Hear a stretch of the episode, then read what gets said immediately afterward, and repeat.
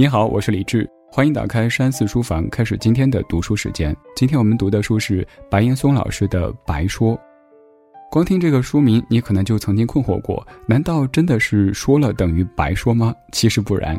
在书的一开始，作者白岩松便谈及这个问题。他是这样解释的：他说，我姓白，所以这本书叫做《白说》。其实不管我姓什么，这本书都可以叫做《白说》。当年胡适在喧哗的时代，把范仲淹的八个字拿来给自己，也给青年人，说的是“宁鸣而死，不默而生”。很多年之后读到他，很认同这八个字。今天我们依然不知道未来，可如果不多说说期待中的未来，就更不会知道。思考可能无用，话语也许无知，就当为依然热血有梦的人敲一两下鼓，拨三两声弦。更何况说了也白说，但不说白不说。这本书收集了白岩松老师近十五年来的经历、见闻、感悟、演讲稿，是一部自传式的心灵履历。本书内容涉及领域广泛，共分为岁月、价值、沟通、态度和时代五个板块。例如教育、人生、音乐、阅读等话题，在书中都有谈及。内容不仅是作者做新闻的经历，更是将自己对于岁月的理解和感悟分享给我们。相信白说绝对不会白说。本书也是继《幸福了吗？痛并快乐着》之后的一部新作品。书中的观点明晰，精彩语录频出，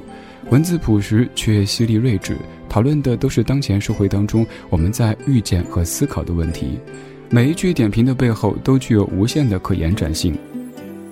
全书共分为五个部分，共二十一章内容。下面我将从中挑出三个小话题和你一起分享。第一，关于同理心。在谈及这个话题之前，我们先通过书里的一个事例来了解一下我们生活里的同理心。白岩松在书里提到，一位医术高明的老军医，每次给别人看病时，总会把凉凉的听诊器攥在自己手中，捂热之后再放到患者胸口。就是这样的一个小细节，让患者感觉非常暖心。在患者看来，这位老军医不仅医术精湛，而且是一位能够设身处地的站在患者角度思考的好军医。他给患者带来心灵上的慰藉和强大的精神动力，赋予了他们漫漫寻医路上的希望。通过这样的一个事例，我们看得出老军医能够站在患者角度思考，并且付诸行动。他将同理心真正的运用到自己工作当中。但是在当今这个飞快的时代里，大家都忙得好像淡忘了同理心的存在。可是它的力量却一直存在，并且时刻为我们的生活传递着正能量。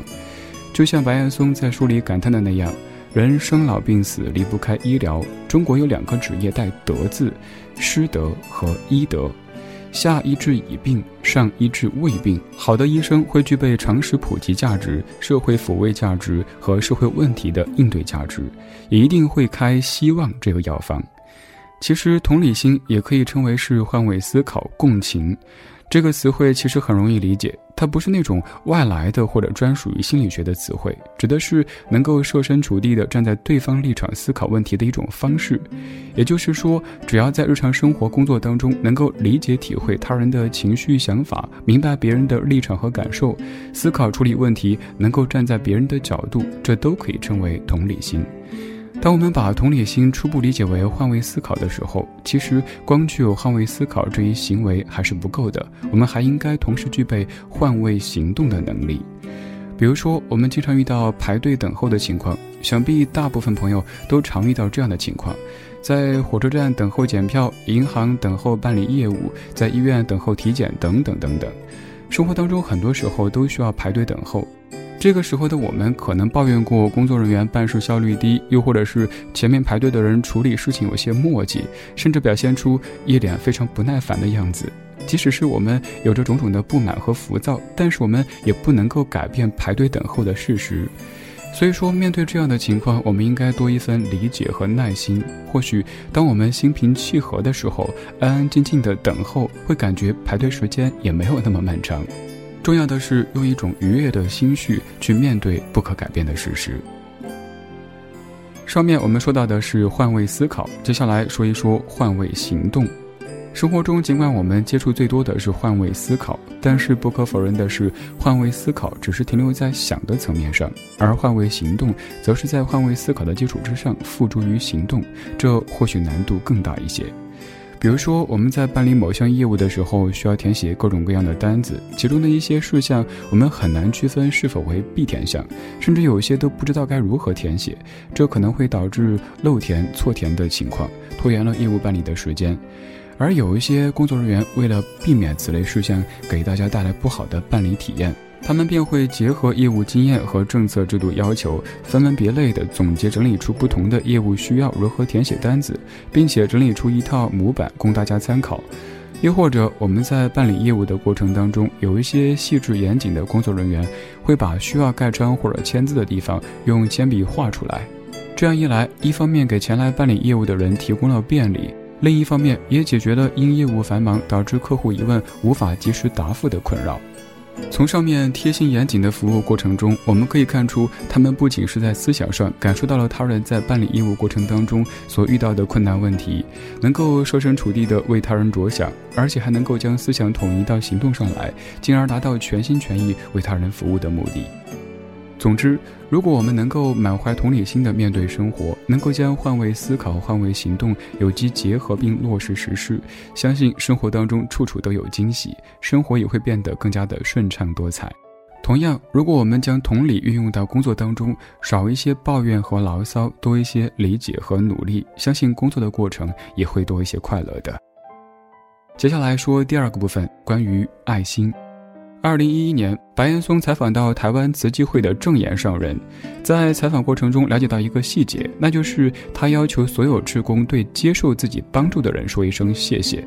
或许我们听上去有些反常理，因为我们习惯的是被帮助者向别人说谢谢，而正岩上人却让职工说谢谢。其实，在帮助别人的时候，帮助者自身也是得到者，甚至比被帮助者得到的更多。如果你心怀大爱，那么你在帮助别人的过程当中，会感觉自己很幸运。你会因为自己有机会、有能力帮助别人而感到无比的欣慰和自豪。这样发自内心的愉悦感是难以用语言来描述的。有可能你在帮助别人之前心情是糟糕的、不顺畅的，但是在完成对别人的帮助之后，你可能感觉心情舒畅很多，心胸也宽广了很多。帮助别人快乐自己，这样的快乐是被帮助者绝对体会不到的。所以，这是一个很好的自我拯救的过程。因此，在我们帮助完别人之后，怎么能不说声谢谢呢？要懂得感恩，感谢被帮助者允许你对他进行帮助，为你能够帮助别人获得快乐提供了可能。这样的觉悟不仅是一种胸怀，更可以说是一种境界。也许我们做起来暂时有些难度，但是也可以朝这个方向努力。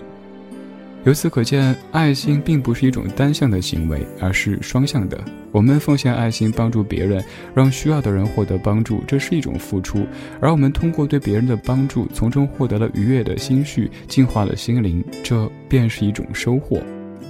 值得一提的是，爱心最可贵的地方，不在于你干了多大的事情，而是你能够将爱心充盈在身边的一件件小事上，让爱心活跃在我们的身边。特别是在一些公益慈善的事情上，我们可能没法像那些名人那般做得有声有色，但是作为参与者的我们，始终要明白，奉献爱心本身是一种善举，不论善举大小，它都是一份力量。正所谓勿以善小而不为，很多时候，越是一些很小的举动，越是能够给别人带来浓烈的温暖和感动。生活中，不管是在我们身边，还是在新闻里，都有很多公益活动通过各种各样的形式举办着。奉献爱心始终是活动的本质所在。作者白岩松就曾经参加过一场情系福利院的爱心活动。这次活动是由他当时所在的单位组织所有员工在六一儿童节来临之际，前往福利院开展慰问活动，给孩子们送去关怀和温暖，让孩子们充分体会儿时该有的乐趣。活动前期，单位组织员工进行爱心捐助，所有的善款都用于购买捐赠的物品。大家都尽自己所能帮助孩子们提高在福利院的生活水平，而那一次也是白岩松从开始到结束都参与其中的公益活动。他在书中回忆道：“我始终记得福利院院长饱含深情的所讲述的那些故事，更记得福利院孩子们眼神里的天真和渴望。所以，越是源于我们的身边，越是真实的故事，越能够打动别人，越是能够让大家产生共鸣，进而激发大家参与到公益活动当中去奉献爱心。”其实，在整个活动过程当中，还有一个细节深深打动过白岩松，那便是善始善终。整个活动举办都秉承着公开透明的原则，并且自愿接受全体参与者的监督。白岩松在书中也简单记录了本次活动的一些程序：捐赠活动进行时，由登记人、核点人、监督人三人分别负责捐款环节的相关工作。捐赠完毕之后，当场公布爱心捐赠名单和捐赠金额，并接受全体参与者的共同监督。捐赠活动结束之后，分别由专人负责保管和采购物资，并将所购捐赠物资的物品名称、单价、数量、总计等情况和相应的发票公示于众，保证所有的捐赠款项均用于本次慰问儿童福利院的活动。在本书中所记录的这些关于公益、关于慈善的细节，其实也值得我们每一个愿意投身公益的朋友作为参考。接下来我们说第三个关键词，那就是上进心。白岩松在书中曾说：“有时候，也许老天也很着急，本想给你一个更美好、更有趣的人生，可是你自己在消沉抱怨当中，让机会一一的被错过。等你终于想到那是命运的垂青之手在敲门时，再开门已经晚了。于是，那些天天都怀才不遇的人，最后可能真的就一辈子怀才不遇。”自怨自艾、消极怠事，只会让我们对自己前途感到更加渺茫。而那些崩溃煎熬的时候，正是我们比拼心态的时候。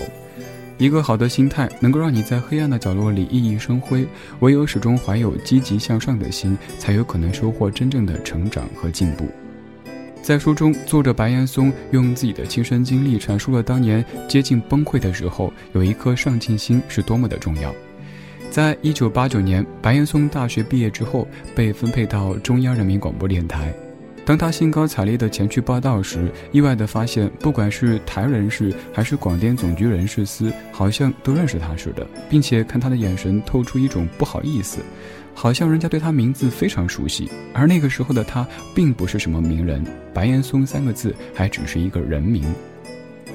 直至一位工作人员把他叫到一边，跟他说：“你就是白岩松对吧？”对不起，你的人事关系已经被退回了广播学院，我们不要你了。这就像是一个晴天霹雳一样的，狠狠地打击着白岩松。他无法用言语描述当时的心情，他只是庆幸当时的自己没有情绪冲动并瞬间发泄，而是选择去圆明园静静的划船，给自己充足的时间，让自己冷静下来。经过这次打击之后，白岩松并没有放弃新闻主持之路，而是选择去乡下锻炼。他被安排在一个中老年部门，即便是心情有些许的沮丧，但是还是坚持下来，并不断地激励自己积极上进。很快变成了一个小有名气的版面编辑，成为部门的业务骨干。不久之后，他被单位推荐到当时正在创办的东方时空。从此，白岩松便完成了人生当中最重要的一次转折。他在文中感叹道：“我至今都感谢自己当时的这个决定，再沮丧、再难过，也要走上这条道路，而且一定要走好。想要改变未来，就从做好眼前的事情开始。如果没有当初意想不到的挫折，如果我如愿的被分配到梦寐以求的部门，会有今天吗？这很难说。”